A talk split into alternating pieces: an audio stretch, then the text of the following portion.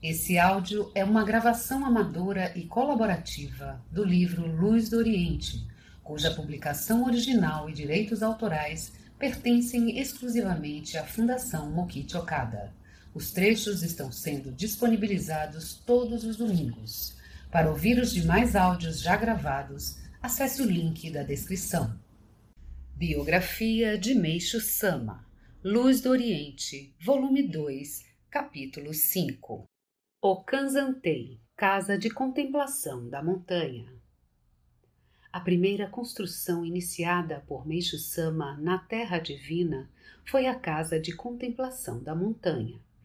Embora se estivesse em plena guerra, ele recebia muitos visitantes e, além disso, vários dedicantes moravam com ele.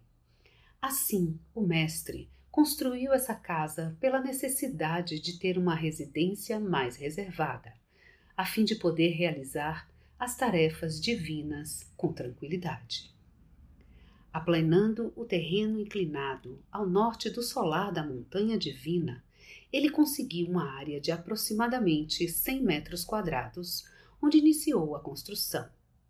Na época, as edificações estavam controladas, não podendo ter mais de 50 metros quadrados, e por isso Meixo Sama viu-se obrigado a construir uma casa que não ultrapassasse essas dimensões. Dada a impossibilidade de conseguir a madeira necessária, lembrou-se daquela que havia comprado para construir um anexo no terreno do Rosanso. Madeira que não tinha sido utilizada, pois devido à disputa desse terreno, o tribunal o havia proibido de fazer construções nele.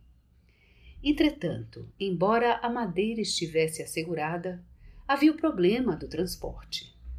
Para transportar a quantidade de madeira necessária, seria preciso um caminhão e gasolina. Mas durante a guerra, até isso era difícil para um cidadão. Felizmente, graças à ajuda de um fiel relacionado ao exército, o problema foi resolvido tornando-se possível a construção.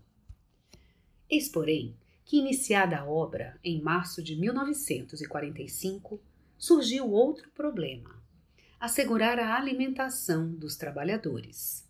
Se não lhes fornecessem comida, eles teriam de parar o serviço para comprá-la e a obra sofreria atraso. Nessa época, a situação alimentar era péssima mas na casa de Meixo Sama, felizmente, havia um estoque de arroz ofertado pelos fiéis do interior, e ele o cedeu aos trabalhadores. Certo dia, ao vê-lo comendo um simples pão feito de farinha de macarrão, alimento que na época substituía o arroz, um discípulo imaginou que ele estava vendendo este último para empregar o dinheiro nas despesas diárias. Talvez Decifrando seu pensamento, Meixo Sama lhe disse: Vou trabalhar nesta casa. Quando ela ficar pronta, a humanidade estará mais perto da salvação. Se deixarmos os trabalhadores passarem fome, a obra atrasará. Por isso estou lhes fornecendo arroz. Quando a construção finalmente se normalizou e um terço da obra já estava concluída, os ataques aéreos se intensificaram e o estoque de arroz fornecido aos trabalhadores chegou ao fim. Entretanto, exatamente nessa época, um discípulo chamado Otsuki Kyoji, posteriormente responsável da igreja Kosei, comprou seis sacas de arroz branco e o enviou a Meixo Sama, que através desse fato sentiu a vigorosa vontade divina de que a obra continuasse. Depois disso, a construção da Casa de Contemplação da Montanha prosseguiu normalmente, ficando concluída em agosto de 1946, um ano e cinco meses após ter sido iniciada nas péssimas condições sociais do período durante e após a guerra. Tratando-se de uma casa de apenas 50 metros quadrados, foi muito tempo mas demonstra o esforço feito para vencer os inúmeros obstáculos que surgiram. Durante a construção da casa de contemplação da montanha, ocorreu um episódio que comprova o misterioso poder de Meixo Sama. Foi no verão de 1945. Os alicerces estavam prontos e os pilares de pé. Era hora, portanto, de fazer a cobertura. Três dias depois, entretanto, quando faltavam apenas 40 ou 50 centímetros para ela ficar terminada, o céu de repente começou a escurecer e surgiram nuvens negras. O tempo muda com muita facilidade nas montanhas. Ishos Murata, escultor de estilo Kamakura, que ocasionalmente estava na obra para inspecionar o local onde iria construir o Biwatoko, ficou olhando as nuvens, preocupado com a chuva. Nisso, o profissional que estava fazendo a cobertura foi correndo ao seu encontro e lhe pediu: Senhor Murata, estou em apuros. Se eu não terminar o trabalho antes que chova, os pilares ficarão manchados. Por favor, diga ao grande mestre para fazer alguma coisa. Em seguida, ele acrescentou que em 30 ou 40 minutos, no máximo em uma hora, a cobertura estaria pronta. Murata, por intermédio de Motokichi Inoue, imediatamente transmitiu o pedido a Meixo Sama, que no mesmo instante foi lá fora. Que aconteceu? Parece que vai chover a qualquer momento, e. Está bem. Quanto tempo ainda é necessário? Em uma hora no máximo, a cobertura estará terminada. Sim, mas qual o tempo mínimo que ainda leva? 40 minutos. Ah, é? Então, Meixo Sama fixou os olhos no céu durante dois ou três minutos, os quais, para Murata, que estava ao seu lado, pareceram uma eternidade. Depois, voltando-se para o operário, disse: Pronto, termine logo a cobertura. O profissional terminou o trabalho às pressas e, exatamente no momento em que ia descer a escada, começou a cair uma chuva bem forte. Entretanto, não estava chovendo até cerca de cinco metros ao redor da casa. Dali para frente era uma chuva torrencial. Murata, que se tornara fiel recentemente, duvidara do resultado daquele olhar fixo de Meixo Sama, constatando, porém, com seus próprios olhos, o poder incomum do mestre. Sentiu por ele um respeito tão grande que estremeceu instintivamente. Da casa de contemplação da montanha, como seu nome indica, avistava-se, entre outras elevações, a montanha Daimonde, Pico Miojo a leste o pico Miodin e o monte Sengen. Mesmo no escaldante verão, os beirais bem largos proporcionavam uma sombra refrescante e o vento trazia o ar fresco das montanhas. Com a expansão da linha de difusão, a vida de Meixo Sama ia ficando cada vez mais atarefada. Mas podemos imaginar quanta tranquilidade e descanso esse panorama deve ter proporcionado ao seu coração. A casa foi usada para os encontros com os diretores da igreja, com os comerciantes de obras de arte e com muitas outras pessoas. Aí também foram ditados e revisados um grande número de ensinamentos. Ela foi muito importante como ponto central da obra divina no solo sagrado de Hakone o Yagi Noya, Casa do Trevo. Em maio de 1947, Meixo Sama transportou uma das casas de aluguel localizadas no antigo jardim em estilo japonês do Gora-en para o aclive existente atrás da casa de contemplação da montanha. Depois de reformá-la, deu-lhe o nome de Casa do Trevo ele guardava uma lembrança especial dessa casa, pois no final da era Taisho, quando a terra divina ainda era o jardim de propriedade da estrada de ferro Hakone Tozan, passaram verão numa daquelas casas. Não conseguindo esquecer-se disso, reformou uma delas para usá-la como anexo. No início, a casa do trevo era utilizada para hospedar visitantes mas depois passou a servir exclusivamente para Meixo Sama fazer as caligrafias a pincel. Em frente a ela foi construído mais tarde o caminho do trevo. No começo do outono, o trevo Miyagino dá flores vermelhas e brancas nos seus galhos pendentes, os quais formam um túnel, proporcionando um espetáculo de graça e elegância que deleita os olhos dos visitantes. Nesse local, devemos atentar para a disposição das rochas que margeiam o caminho. O tamanho e a altura de cada uma foram aproveitados habilmente, de modo a tornar o caminho harmonioso e fazê-lo por si mesmo delinear reentrâncias e saliências. Um especialista em construção de jardins, vendo essa composição, comentou: Geralmente se utiliza o método de enfileirar as faces, que consiste em dispor as rochas em fila, com a parte plana voltada para o caminho. Aqui, entretanto, a composição é totalmente diferente, o que me deixou muito surpreso. Na maioria das vezes, não se consegue aproveitar e ordenar bem as rochas. De fato, colocando-nos no caminho do trevo e observando-o de forma mais atenta, descobrimos nele um sabor muito especial.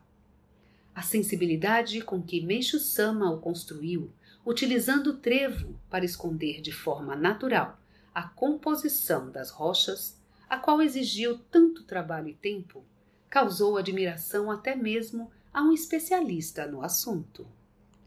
Meixo Sama disse: como sempre falo, não gosto de falsidade.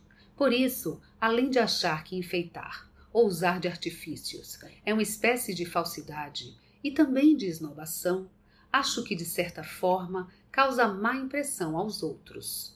Esse seu sentimento está contido não apenas no caminho do trevo, mas em toda parte dos jardins sagrados de Hakone e Atami. O Nicodem Palácio da Luz do Sol.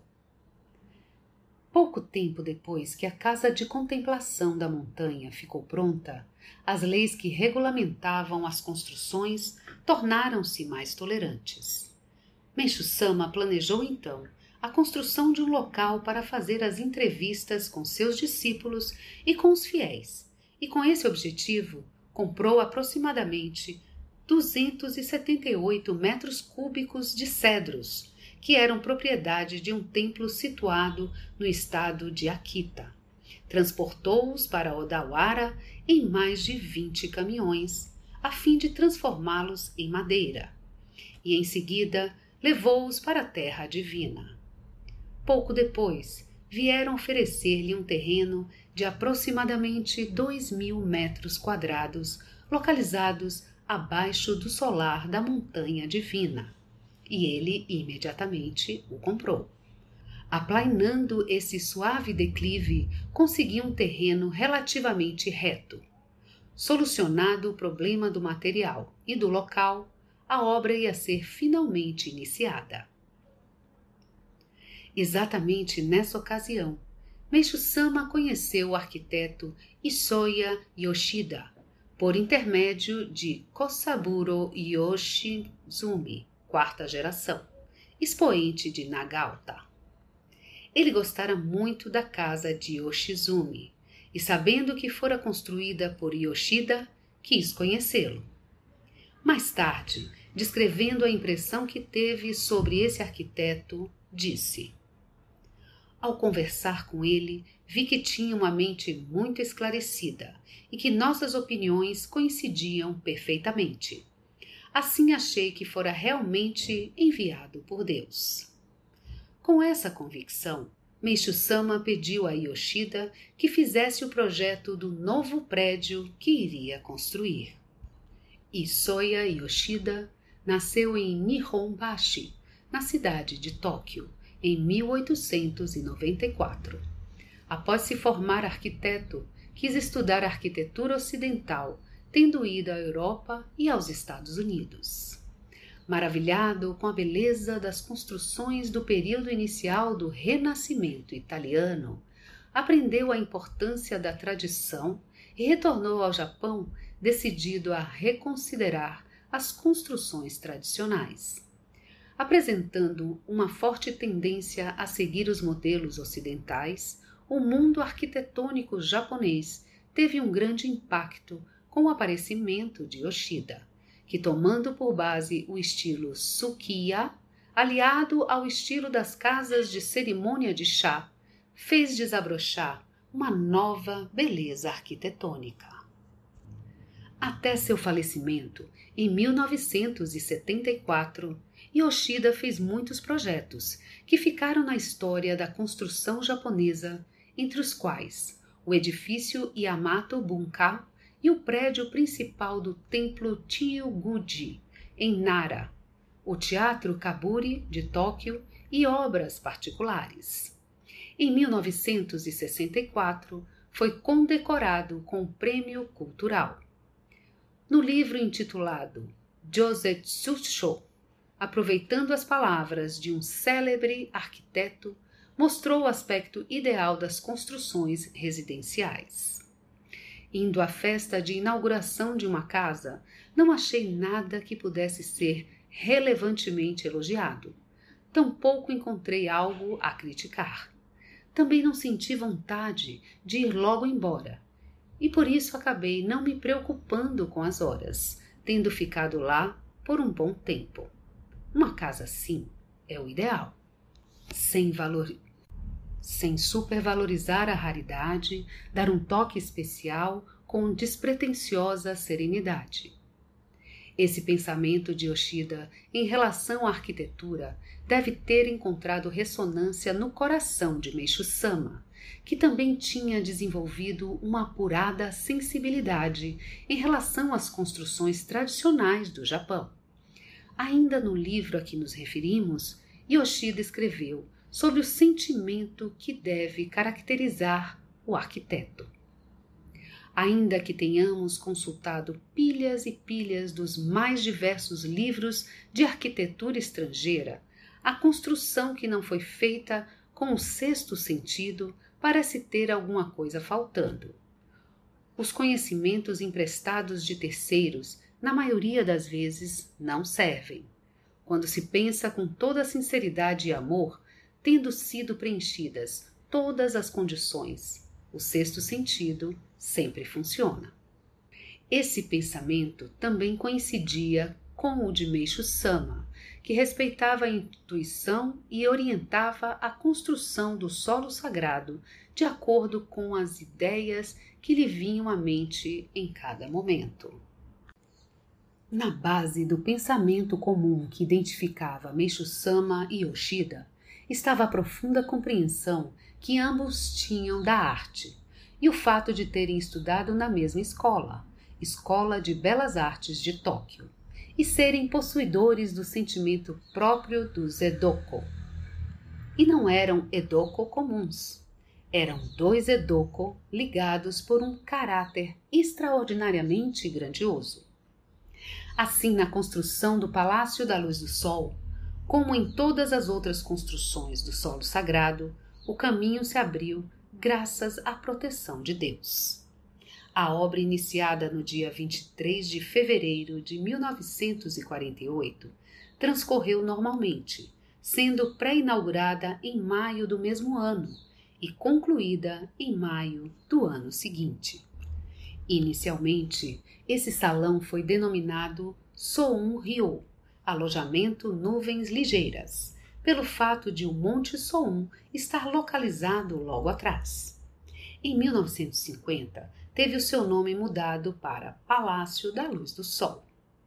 Na época, como ainda havia leis regulamentando as construções, cujo limite era de 330 metros quadrados, ele começou a ser construído obedecendo a essas dimensões. Mas em 1951, com o abrandamento das leis, foi ampliado. Assim, o Palácio da Luz do Sol adquiriu o tamanho que possui atualmente.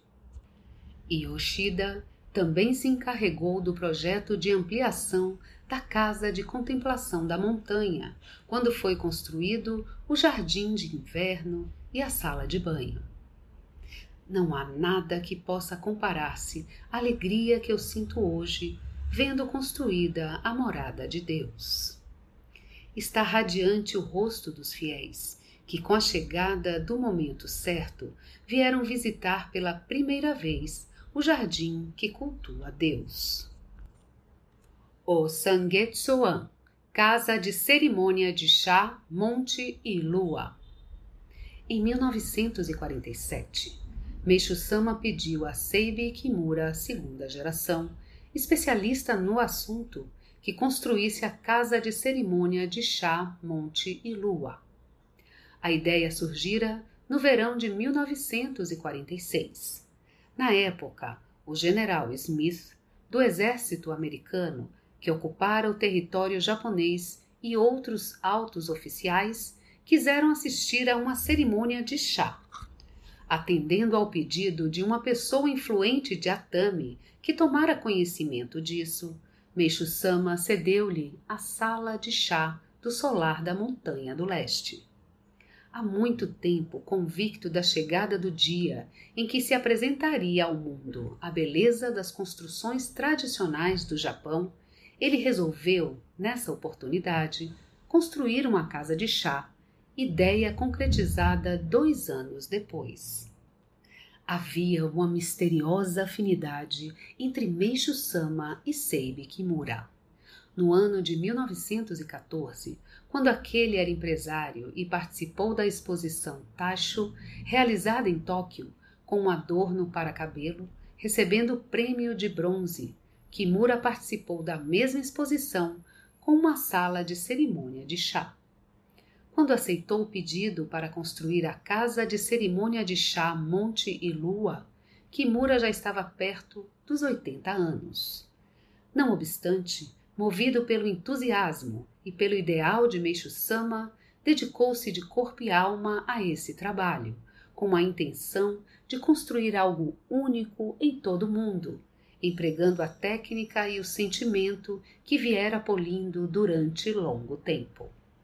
No verão de 1950, após três anos de trabalho, finalmente a casa ficou concluída, ocupando uma área de 82,5 metros quadrados.